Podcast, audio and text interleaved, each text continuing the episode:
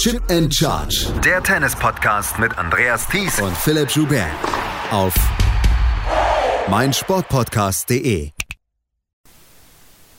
In der letzten Woche wurde die Sandplatzsaison nach Wimbledon beendet. Und darüber müssen wir sprechen, weil es letzte Woche nämlich ein Turnier in Kitzbühel gab und weil letzte Woche dann ein Österreicher mal wieder für gute Schlagzeilen gesorgt hat. Dominik Thiem, der in den letzten Wochen sein Comeback ja vorangetrieben hat und durchaus vielversprechende Ergebnisse gezeigt hat nach seiner langen Verletzungspause. Herzlich willkommen zu einer neuen Ausgabe von Chip in Charge, dem Tennis Talk hier auf meinsportpodcast.de. Mein Name ist Andreas Thies, Philipp Joubert ist heute nicht dabei. Dafür habe ich mir allerdings einen lieben Freund dieses Podcasts eingeladen, Lukas Zara vom Standard in Österreich. Hallo Lukas. Hallo Andreas, Servus.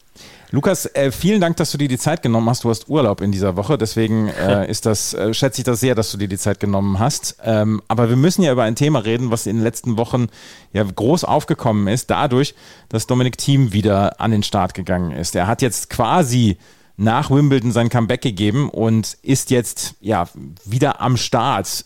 Wie, also bevor wir in die einzelnen Ergebnisse schauen, dann auch vielleicht aus den, aus den letzten Wochen, wie würdest du den derzeitigen Stand jetzt von Dominik Thiem sehen, nach dem, was du in den letzten Wochen gesehen hast?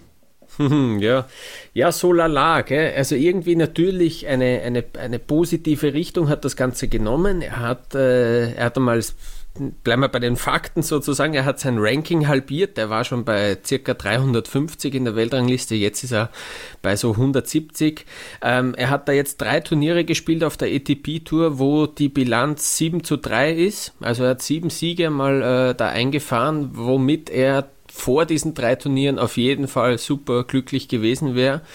Jetzt danach, dadurch, dass das in Kitzbühel, dass er da vielleicht schon auch dass da viele sich auch äh, noch mehr erwartet haben, weil dann die Auslosung ganz gut war. Äh, vielleicht ist das jetzt wieder ein bisschen ein Dämpfer gewesen. Er hat das auch selber dann gesagt, dass er da ein bisschen enttäuscht dann rausgegangen ist aus diesem Turnier.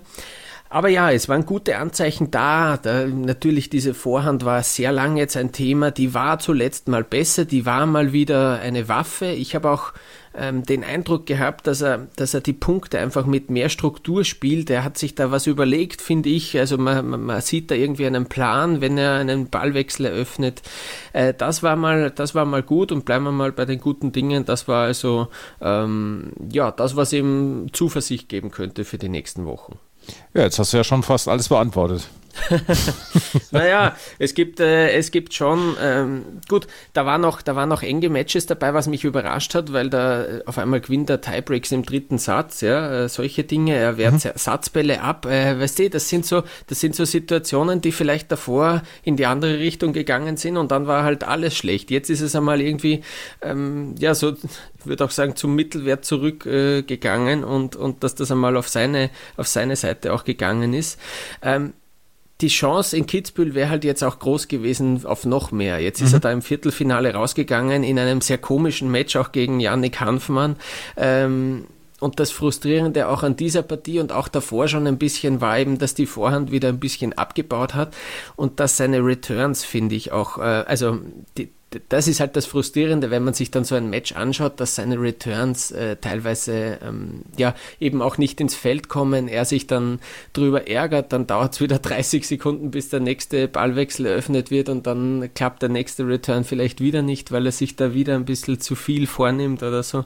Also äh, dann wird's halt, ähm, halt frustrierend und er kommt in so einen so einen äh, kleinen Strudel vielleicht rein und dann, dann ja, äh, haut das Match ab für ihn. Ja? Äh, deswegen eben dieser, dieser Dämpfer jetzt am Schluss. Aber ja, wie gesagt, also ich glaube, ähm, ich glaube, da waren schon gute Anzeichen dabei und äh, man kann da wieder ein bisschen zuversichtlicher sein, wenn man es mit Dominik Team hält.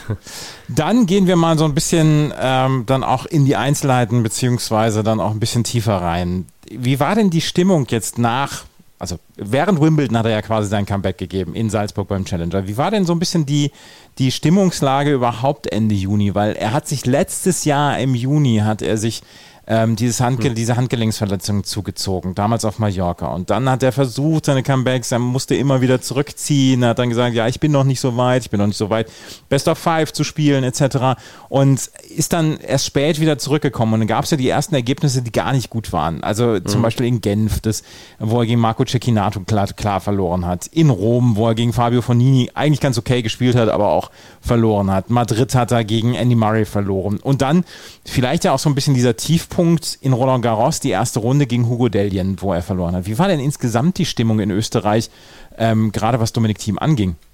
Hm, ich bin selten so oft auch äh, im Freundeskreis irgendwie befragt worden, was glaubst du, schafft das der Team nochmal? Da waren natürlich sehr viel Zweifel vorhanden, die natürlich auch bei Dominik Thiem äh, da waren. Ähm, da bin ich mir ganz sicher. Ja, natürlich. Äh, es ging dann es ging dann recht viel in die Richtung, hey, wenn der, wenn der Team einmal ein Match ähm, gewinnt, dann kann das, kann sich ja da vielleicht ein Knoten lösen. Vielleicht haben wir das dann auch wirklich gesehen, ja, mit dem, mit dem Sieg bei diesem Salzburg Challenger über einen Philipp Misulic, der damals ähm, ja äh, völlig erschöpft eigentlich dort angereist ist, aber hey, das, das haben wir mitgenommen. Da hat er dann dieses eine, dieses eine Match gewonnen und das vielleicht dann auch ähm, ihm tatsächlich ein bisschen im, im Kopf geholfen. Aber aber die Stimmung war natürlich schon und ist zum Teil noch bis heute auch da, wird das jemals wieder, ähm, der Dominik Thiem hat halt auch eine hohe Fallhöhe, der war schon mhm. einmal äh, ganz oben und dementsprechend äh, sind auch die Erwartungen da, äh, dass das ähm, dass das eben, das ist damit gemeint, wird das mal wieder was, äh, damit ist gemeint, wird er mal wieder ein Grand Slam Turnier mhm. gewinnen und wie schwer das ist, ja, äh, das wissen äh, alle, die, die sich mit dem Tennis befassen. Es geht ja, äh, was, was du gerade gesagt hast, die Fallhöhe ist halt unglaublich groß. Es geht ja nicht darum, dass er wieder in die Top 20 oder Top 30 zurückkommen soll. Ich glaube, wir sind uns einig darüber, dass er das Talent hat und äh, wir hoffen einfach, dass das Handgelenk so weit hält. Worum es dann halt auch dann geht, kann er nochmal US Open gewinnen, kann er nochmal die French Open zum Beispiel gewinnen, die er ja eigentlich immer so so ein bisschen als das Highlight seines, seines Jahres dann herausgestellt hat und wo er unbedingt mal gewinnen wollte. Und äh, da geht es ja gar nicht darum, kommt er wieder, sondern wie kommt er dann am Ende wieder? Mhm, ja, äh, eben, wir, wir, der, der Fokus liegt jetzt dann auf der Hartplatz-Saison. Der Dominik Thiem sagt auch, er freut sich wirklich auf diese Saison. Äh, das wird seinem Spiel helfen, davon ist er überzeugt. Ähm, jetzt hat er dann eben wieder so ein bisschen einen Durchhänger gehabt im Vergleich zu vielleicht vor, vor zwei Wochen, wo er wirklich schon gute Matches hatte. Ähm, er erklärt das und, und versucht das irgendwie zu erklären mit dem, dass er jetzt eben dadurch, dass er diese vielen Matches jetzt für seine Verhältnisse hatte, dass er jetzt wieder weniger trainieren konnte und dass da während den Matches und während diesem normalen Turnierablauf eben in der Technik auch ein bisschen etwas wieder verloren gegangen ist, was er sich davor äh, hart erarbeitet hat. Er hat ja eine, eine, eine ja, eine Trainingswoche eingelegt in Barcelona, wo er mit Andrei Rublev äh, sich anscheinend ordentlich äh, gemessen hat und wirklich ordentlich gearbeitet hat. Und das hat, äh, hat er gesagt, äh, das hat wirklich ähm, sehr viel gebracht. Da war dann die Vorhand wirklich 1A äh, im Training. Also da, da, hat wirklich alles gepasst vom, vom Tempo her, von da hat er überhaupt nicht mehr nachgedacht. Das äh, war schon wieder alles ziemlich automatisch, so wie er es gern hätte. Und das ist ihm jetzt ein bisschen verloren gegangen wieder durch diesen normalen Turnierbetrieb.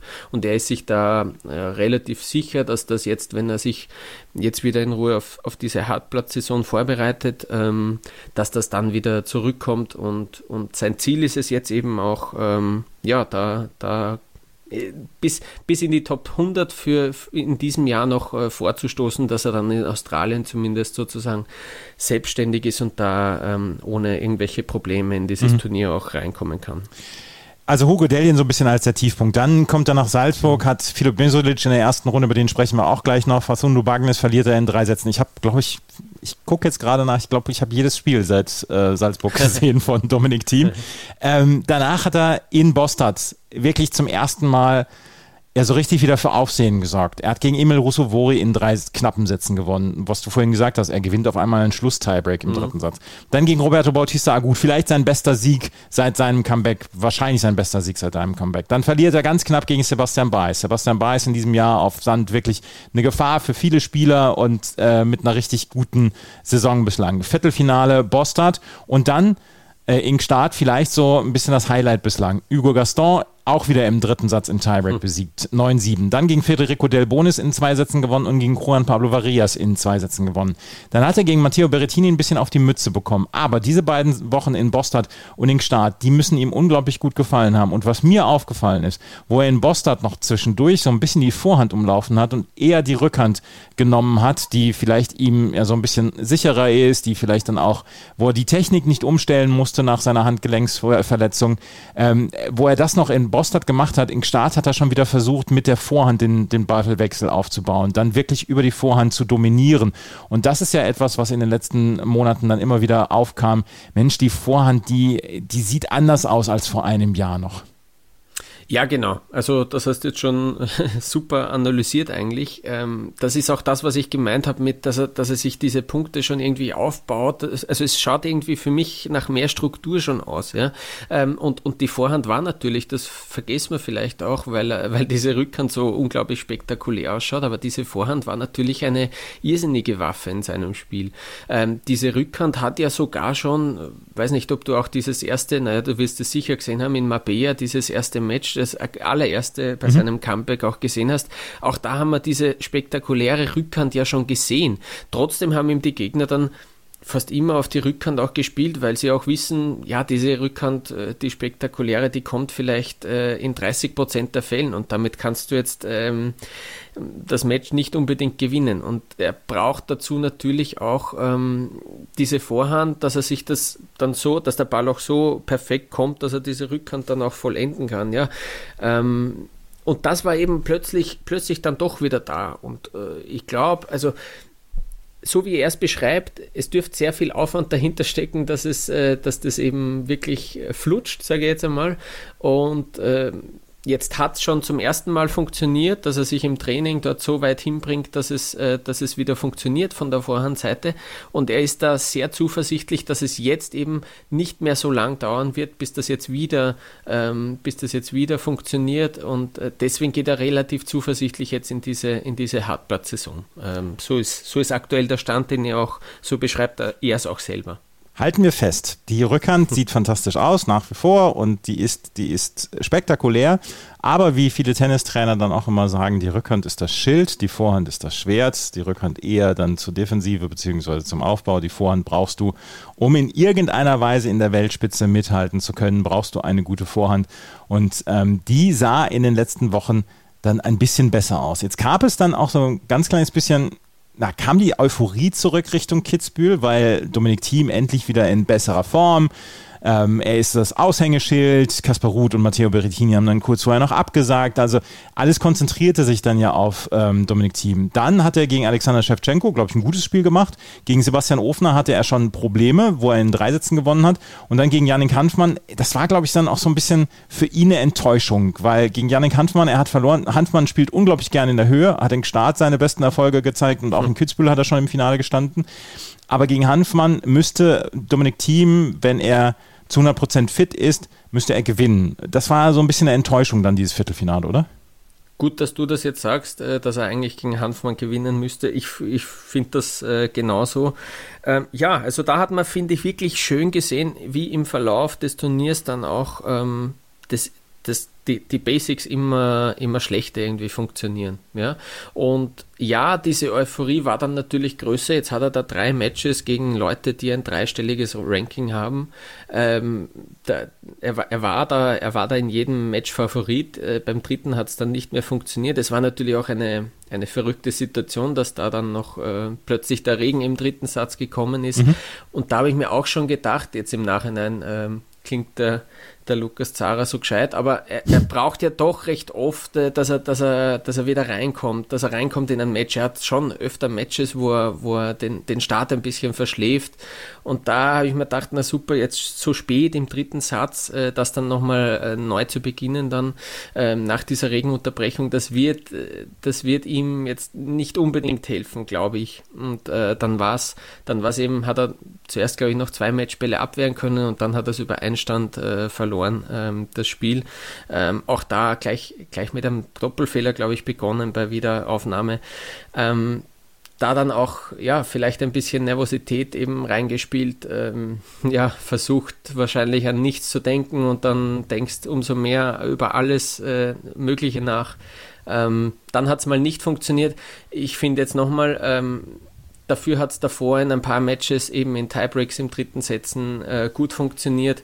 Insgesamt, ähm, ja, insgesamt äh, ist er eh ist er eh positiv gestimmt, aber natürlich wäre die Chance irrsinnig groß gewesen, weil danach im Halbfinale hätte dann Filip Misolic äh, gewartet, den er, schon, den er schon davor, ein paar Wochen davor geschlagen hat.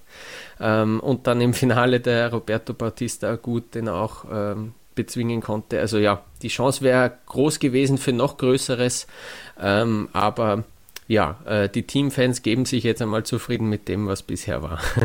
Er wechselt jetzt auf die Hartplatzsaison und was ich mhm. bislang mitbekommen habe, er spielt ähm, in Cincinnati und in Winston-Salem. Ja. Das mhm, sind, sein, genau. sein nächster, sind seine nächsten Turniere, oder? Genau, genau. Ähm, Winston-Salem hat eine Wildcard bekommen. Mhm. Äh, ich glaube, in Cincinnati verwendet er das Protected Ranking und ja auch bei den US Open, die haben ihm auch eine genau. Wildcard gegeben. Ja. ja, mhm. das wird also sein nächster, ähm, seine nächsten Turniere sein. Er wird dann auch in Wien dann mitspielen, wenn es zu seinem Heimturnier geht, dann, mhm. oder? Genau, das ist, äh, das ist so der Plan. Äh, die Veranstalter halten eine Wildcard für ihn zurück einmal. Ähm, ja, äh, wird, glaube ich, schwer, dass er dort, dass er dort schon mit seinem Ranking reinkommt. Ähm, Wenn es klappt, umso schöner, dann freuen sich die Veranstalter auch. Aber ähm, genau, das ist der Plan. Wien steht auch am Programm, ja. Wie ist das jetzt eigentlich um ihn herum? Jetzt haben wir über das Sportliche gesprochen, jetzt müssen wir noch einmal gerade über das Drumherum sprechen bei Dominik Thiem, weil da gab es dann ja auch in den letzten ich sage jetzt mal 18, 24 Monaten gab es so ein bisschen Irrungen und Wirrungen. Er hat sich von seinem alten Management getrennt. Er ist jetzt bei Cosmos unter Vertrag. Cosmos, das das Konsortium, das ja dann auch den, den Davis Cup innehat. Mhm. Ähm, wie sieht es da jetzt aus? Ist alles in ruhigen Fahrwassern oder gibt es da im Moment Ärger? ähm, was, was ich so ja, es gab kurz eine Phase, wo es, wo auch mal Nicolas Massou, äh, der, der eigentliche äh, Head Coach, sage ich jetzt einmal, ähm, auch mal eine Woche nicht dabei war beim Training. Da war es kurz, kurz auch ein bisschen unruhig. Aber ähm, von, von sonstigen Anzeichen gibt es eigentlich überhaupt nichts. Es war jetzt auch ähm, nach diesen ersten zwei guten Wochen, gab es auch mal, habe ich auch mal so ein so eine Reaktion von Massou äh, gelesen, von wegen, hey, ähm, äh, wir sind da auch durch, durch schlimme Zeiten jetzt durchgegangen. Jetzt äh, freuen wir uns, dass es einmal wieder besser klappt und, und dass man sozusagen die Zweifler auch. Ähm, ah nein, von Galo Blanco, das war der Manager, genau, mhm. eben von Cosmos, sein früherer Touring-Coach auch, ähm, so irgendwie, ja, ähm, jetzt haben wir das auch mal durchstanden und äh, schaut, es ist alles nicht so schlecht, wie es immer, wie es immer gemeint ist und geschrieben wird. Ähm, da ist natürlich auch ähm, auch in Österreich der, ja, der Boulevard teilweise ähm, ja, natürlich daran interessiert. Dominik Thiem ist nach wie vor unfassbar ähm, ja, äh, ein unfassbares Zugpferd. Ähm, äh, die, ja, die Medien ähm, schreiben sehr viel über ihn, weil es eben sehr, sehr viele Leute wirklich interessiert, was der, was der so macht ähm, und wie der abschneidet. Und äh, ja, also es, ich fand es nur interessant, dass jetzt in Kitzbühel, ähm, ich glaube, da haben wir uns auch kurz ausgetauscht, dass äh, Wolfgang Thiem da gar nicht zu sehen war mhm. bei, dem, bei dem Turnier. Ähm, da war Nicolas Massou, es war sein, ähm, es war sein äh, Physio dabei und äh, auch Galo Blanco von Cosmos und äh, Familie, also der Bruder, die Mutter war da, auch seine Freundin war mal da, aber äh, der Vater, den hat man dort nicht gesehen, der, der hält sich da anscheinend aktuell ein bisschen raus. Ja, der war aber davor, ähm, jetzt weiß ich es gar nicht auswendig, weil das so schnell gegangen ist. Er war davor, glaube ich, in, in der Schweiz war er, genau, in Gstaad war er, war Wolfgang Thiem eben dann schon dabei. Da habe ich ihn, glaube ich, in der Box gesehen. Also ähm, genau, da dürfte das dann bewusst gewesen sein für Kitzbühel, dass er sich da rausnimmt mal. Also keine, keine in irgendeiner Weise schrägen Nachrichten rundherum ich äh, habe derweil nichts äh, mitbekommen. Ähm, genau, so spannend wie damals, wo Thomas Muster auf einmal im Team war und dann doch wieder nimmer. So ist es gerade nicht. Äh, man weiß natürlich nie, aber es dürfte äh, es dürft alles äh, ganz gut laufen und äh, Team dürfte zufrieden sein mit seinem aktuellen Team. Schatz, ich bin neu verliebt. Was?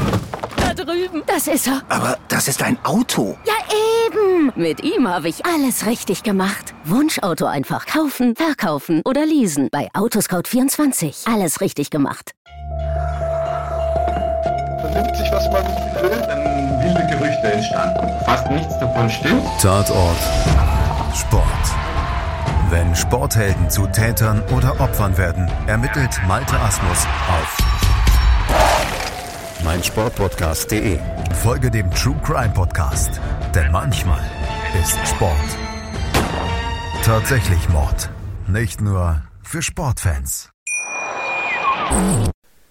Dominik Thiem, der war natürlich das Hauptthema in den letzten Wochen und deswegen haben wir oder habe ich natürlich Lukas dann auch eingeladen. Aber da dieses Turnier in Kitzbühel letzte Woche stattgefunden hat, quasi vor den Toren von äh, Lukas zu Hause, wollen wir natürlich dann auch noch kurz darüber sprechen. Es gibt nächste Woche gibt es natürlich einen ganz normalen Podcast mit Philipp und mir, wo wir dann über das Turniergeschehen berichten. Hier wollen wir uns so ein bisschen auf das Turniergeschehen in Kitzbühel konzentrieren, die vor dem Turnier dann ja gleich auch mal wieder eine wirklich fiese Nachricht hinnehmen mussten, weil die beiden, ähm, hm. die beiden Finalisten aus Gstaad, Matteo Berrettini und Kaspar Ruth, die haben dann abgesagt für das Turnier in Kitzbühel und deswegen gab es dann ein Turnier, was ja sich auf Dominik Thiem konzentriert hat und wo dann allerdings andere Namen und andere, andere Spieler dann für Aufsehen gesorgt haben. Und dann müssen wir über Philipp Mesocic sprechen. Der hat nämlich hier das Finale erreicht, nachdem er gegen Yannick Hanfmann bei 6-6 im dritten Satz, wo das Spiel unterbrochen unterbrochen werden musste wegen, wegen extremen Regens dort in Kitzbühel, was am nächsten Tag, am Finaltag dann nachgeholt worden ist.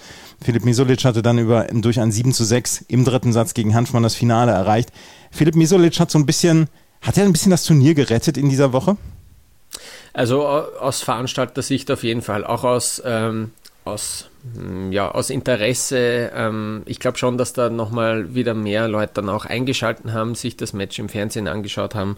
Äh, Im Vergleich dazu, wenn jetzt das Finale Lajovic gegen Hanfmann äh, mhm. gelautet hätte, sei jetzt einmal. Ähm, das war, das war so spannend, den, den hat keiner gekannt, äh, den kennt keiner, diesen Philipp Misolic und plötzlich ist er äh, seit heute Österreichs äh, neue Nummer 1 im Tennis, ja. Das mhm. ist der beste Tennisspieler, den wir derzeit haben. Ähm, das war, das war der große Glücksfall. Äh, noch kurz zu den Absagen, da habe ich ja auch mitbekommen, der, der Turnierdirektor, der Alex Antonic, hat ja eigentlich da irgendwie den, den äh, Christian Rüth, den, den Vater von Kasper, äh, angerufen und wollte ihm sozusagen gratulieren und wollte dann, nehme ich an, so abchecken, hey, passt eh alles, kommt ihr, äh, wie, wie kommt ihr und, und noch vielleicht letzte Details klären. Und dann bekommt er gesagt, ja, sorry, wir, wir, wir kommen nicht. Und dann äh, kurz später auch die Absage von Berettini, die waren dann ziemlich... Ähm, ziemlich enttäuscht und fertig an, an diesem Sonntag, wo die zwei Absagen gekommen sind. Und dann hat er auch nochmal so eine kleine Diskussion angestoßen, Alex Antonic, der Turnierdirektor, ähm, was, was eben diese Regularien betrifft, äh, was die Absagen ähm, anbelangt. Da gab es ja, ich kann mich erinnern, äh, Andreas, da wie, wie das das Frauenturnier in, in Berlin, mhm, äh, genau. da, da gab es ja so viele Absagen auch äh, und da ist dann so ein bisschen äh, die Idee aufgekommen, ob es da nicht härtere Strafen geben sollte.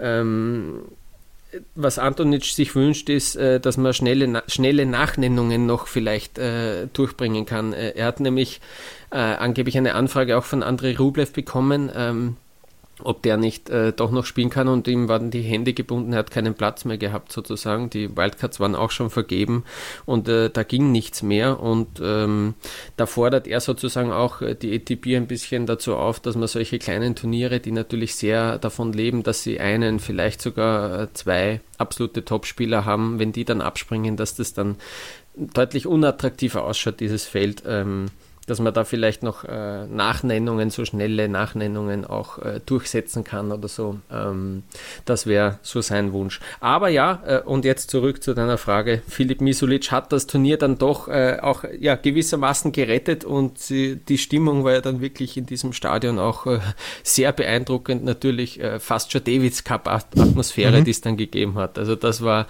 das war richtig cool und ich werde das nie vergessen, da wie es dann in den Tiebreak gegen Hanfmann gegangen ist und das ganze ganze Stadion singt äh, den Namen von Philipp Misolic, der schaut kurz raus zu seinem Betreuer und der fängt an zum Lachen, er kann gar nicht an. Der, der hat so eine Freude gehabt, wie er das erlebt hat, das werde ich nie vergessen. Äh, der, das hat man dem richtig angesehen, wie, wie cool der das findet und plötzlich ist dieser Platzregen gekommen. Ja, also verrückte, verrückte Woche, aber verrückte Geschichte und und sehr cooler, sehr cooler Ausgang für, für Filip Misulic. Ja, Philipp Mesolic, den haben wir, Florian Heer und ich, in der Challenger Corner vor einem anderthalb mhm. Jahren schon im Interview gehabt. Also Hörer der Challenger Corner, die kennen Philipp Mesolic Namen schon, aber in Österreich dann wirklich unbekannt. Dennis Nova kennt man, Sebastian Ofner kennt man, natürlich Dominik Thiem, aber Philipp Mesolic war so ein bisschen wie Kai aus der Kiste gekommen dort, ne? Absolut, der war vor einem Jahr naja nicht mal, ich glaube so 700 äh, irgendwas der Welt, ja. Ähm, sehr steiler Aufstieg jetzt auch heuer, also in diesem Jahr zum, zum ersten Mal auch einen Challenger gewonnen, äh, in, in Kroatien war das und jetzt bei seinem ersten Auftritt, das war das erste Mal, dass der ein ATP-Turnier gespielt hat, da hat er die Wildcard bekommen ähm, da gleich so einen Lauf hinlegen. Eine super Auslosung, erste Runde Dutra Silva, ähm, äh, ja, äh, machbares, machbares Los, irgendwie schon die Chance gewittert, hey, da könnte sogar gleich was gehen im ersten Match. Und dann hat er sich da in einen, äh, in einen Lauf gespielt, ähm, extrem cool, also der spielt, der spielt sehr solide, ähm, er spielt, er hat jetzt keine, keine allzu große Waffe, mit der, mit der viele Punkte macht, aber äh, vor allem die Rückhand ist, äh, glaube ich, sehr, sehr stark von ihm und äh, ja, er kann diese Rallyes, so scheint es, äh, auf Sand äh, ziemlich ewig spielen und ewig gehen und dann hat er auch diesen, diesen Freitag, wo er sechs Sätze gespielt hat, äh, mehr oder weniger ohne Probleme. Na gut, gegen Hanfmann im, ist ihm schon ein bisschen ähm, die Energie ausgegangen, aber da hat er sich irgendwie nochmal noch mal, mobilisieren können und, und hat dann diese sechs Sätze Am Freitag ähm, ja, sehr gut absolviert, wie ich finde. Was mir aufgefallen ist, ich habe die Matches gegen Lajovic und gegen Hanfmann gesehen, was mir mhm. aufgefallen ist, was du gerade auch gesagt hast, er kann jede Rallye mitgehen und er hat so am besten, am Ende hat er meiner Meinung nach Lajovic und Hanfmann auch so ein bisschen dadurch gebrochen, dass er einfach jeden Ball zurückgebracht hat. Und gerade Hanfmann hat versucht, dann in dieser Höhe mit dem Kick zu, zu arbeiten mhm. etc. Und Misolic hat diese Bälle einfach stoisch zurückgebracht und hat mhm. sie auch mit einer unglaublichen Länge zurückgebracht und Hanfmann hatte keine Möglichkeiten dann in irgendeiner Weise am Netz abzuschließen oder zu sagen, ich kann dann zwischendurch mal nach vorne gehen oder mit der Vorhand abzuschließen. Und das hat Misolic am Ende, hat er seine Gegner entnervt so ein bisschen. Und das war ein Traumlauf für ihn, der im Finale geendet ist und wo er an ultrasoliden Roberto Bautista Agut ja so ein bisschen, naja, ich, ich sag's jetzt mal ein bisschen martialisch, zerschellt ist, weil 2 zu 6, 2 zu 6. Roberto Bautista Agut hat sich eine Karriere draus gemacht, solche Matches sehr sicher zu gewinnen und ähm, dann auch kein großes Aufhebens darum zu machen.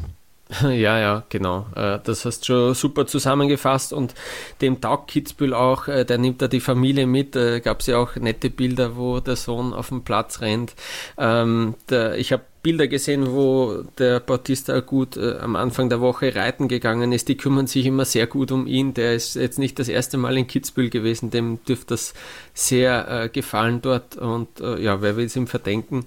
Ähm, aber ja, also da im, im Finale dann gut. Ähm, dass es da nicht, nicht mehr gereicht hat für Misolic, ähm, war war ziemlich vielen dann relativ egal auch. Ähm, der, der, Erfolg war auf jeden Fall schon da.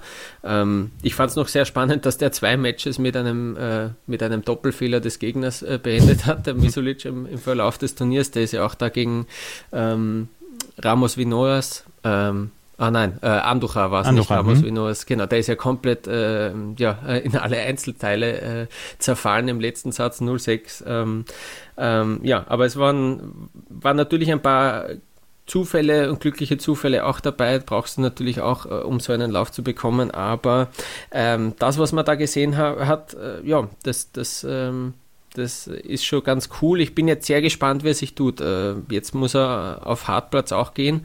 Da sagt er selber, da fühlt er sich noch nicht so wohl. Ähm, das kennt er auch noch nicht so. Er hat sehr viel jetzt äh, in seiner Karriere auf Sand äh, absolviert. Ähm, bin sehr gespannt. Ähm, grundsätzlich würde ja sein, sein Spiel auch ganz gut für, für Hartplatz passen. Bin gespannt, ob, ob ihm das was macht, wenn, wenn jetzt die Ballwechsel vielleicht schneller werden wenn die, oder kürzer. Ob er da Probleme kriegt. Ähm, aber natürlich, es wäre es wär ganz cool für das österreichische Tennis, wenn es da einen weiteren gibt, der vielleicht jetzt äh, äh, zumindest die Top 100 in Angriff nimmt und, und da reinkommen könnte. Weißt du, welche Turniere er als nächstes spielt? Weil er wird wahrscheinlich ja, die US Open Quali, wird er ja da, dabei sein. Genau, genau. Äh, das ist das Einzige, was er jetzt einmal ähm, in, in seinem Plan hat. Er hat gesagt, also das, das war sicher auch überraschend für ihn. Er hat gesagt, er wird sich jetzt mal vorbereiten auf die US Open Quali. Was das dann genau heißt, welche Turniere er davor spielt, ist noch nicht klar. Ähm, aber ja, äh, ich glaube, er muss jetzt einmal überhaupt äh, Hartplätze finden, auf denen er gut trainieren kann. Ja. Und, und dann geht's los. Und ja, vielleicht, vielleicht sehen wir ihn dann beim einen oder anderen kleinen Turnier noch davor, ja. Ja, es sind ähm, Challenger-Turniere in mhm. Chicago und in Vancouver in den nächsten Wochen, die auf Hartplatz durchgeführt werden. In dieser Woche ja zum Beispiel in Lexington gibt es ein Hartplatz-Turnier, aber auch die Challenger-Tour in Europa ist nach wie vor auf Sand noch nicht beendet. In Liberec und in Cordonons wird in dieser Woche gespielt. Der das Turnier in Kitzbühel wurde von Roberto Bautista Agut gewonnen und Filip Mesolic und ähm, Dominik Thiem haben für Schlagzeilen gesorgt und wir wollten uns dieses Turnier mal annehmen. In der nächsten Woche gibt es natürlich dann wieder eine reguläre Ausgabe. Lukas, ich danke dir sehr für deine Zeit und deine Einschätzungen zu Dominik Thiem und Philipp Mesolic und dem Turnier in Kitzbühel letzte Woche. Ja, sehr gerne. Ich hoffe, es war auch für vielleicht für Hörer und Hörerinnen aus Nicht-Österreich auch was, da, äh, auch was dabei. Ähm, es ist auf jeden Fall sehr spannend und äh, ja, irgendwie kommt wieder ein bisschen mehr Euphorie in das ganze Tennis in Österreich. Das war ein bisschen ruhig in den letzten Monaten. Ja, genau, ja. Mhm. Ähm, natürlich äh, hat es auch viel. Äh, ja, viel mit Dominik Team zu tun gehabt, ähm, aber ja, äh, vielleicht gibt es da schon einen zweiten Top 100 Spieler bald, das wäre sehr cool. Ja. Das war's mit der heutigen Ausgabe von Chip and Charge, dem kleinen Österreich-Special hier. Wenn euch das gefällt, was wir machen, freuen wir uns über Bewertungen, Rezensionen auf Spotify und auf iTunes. Folgt uns bei Twitter, Instagram und Facebook. Und in der nächsten Woche werden wir natürlich den Start der Hartplatz-Saison aus den USA bilanzieren in einer neuen Ausgabe von Chip and Charge. Vielen Dank fürs Zuhören. Bis zum nächsten Mal. Auf Wiederhören. Chip and Charge. Der Tennis-Podcast mit Andreas Thies und Philipp Joubert. Auf meinsportpodcast.de. Schatz, ich bin neu verliebt. Was? Da drüben. Das ist er. Aber das ist ein Auto. Ja, eben. Mit ihm habe ich alles richtig gemacht. Wunschauto einfach kaufen, verkaufen oder leasen. Bei Autoscout24. Alles richtig gemacht.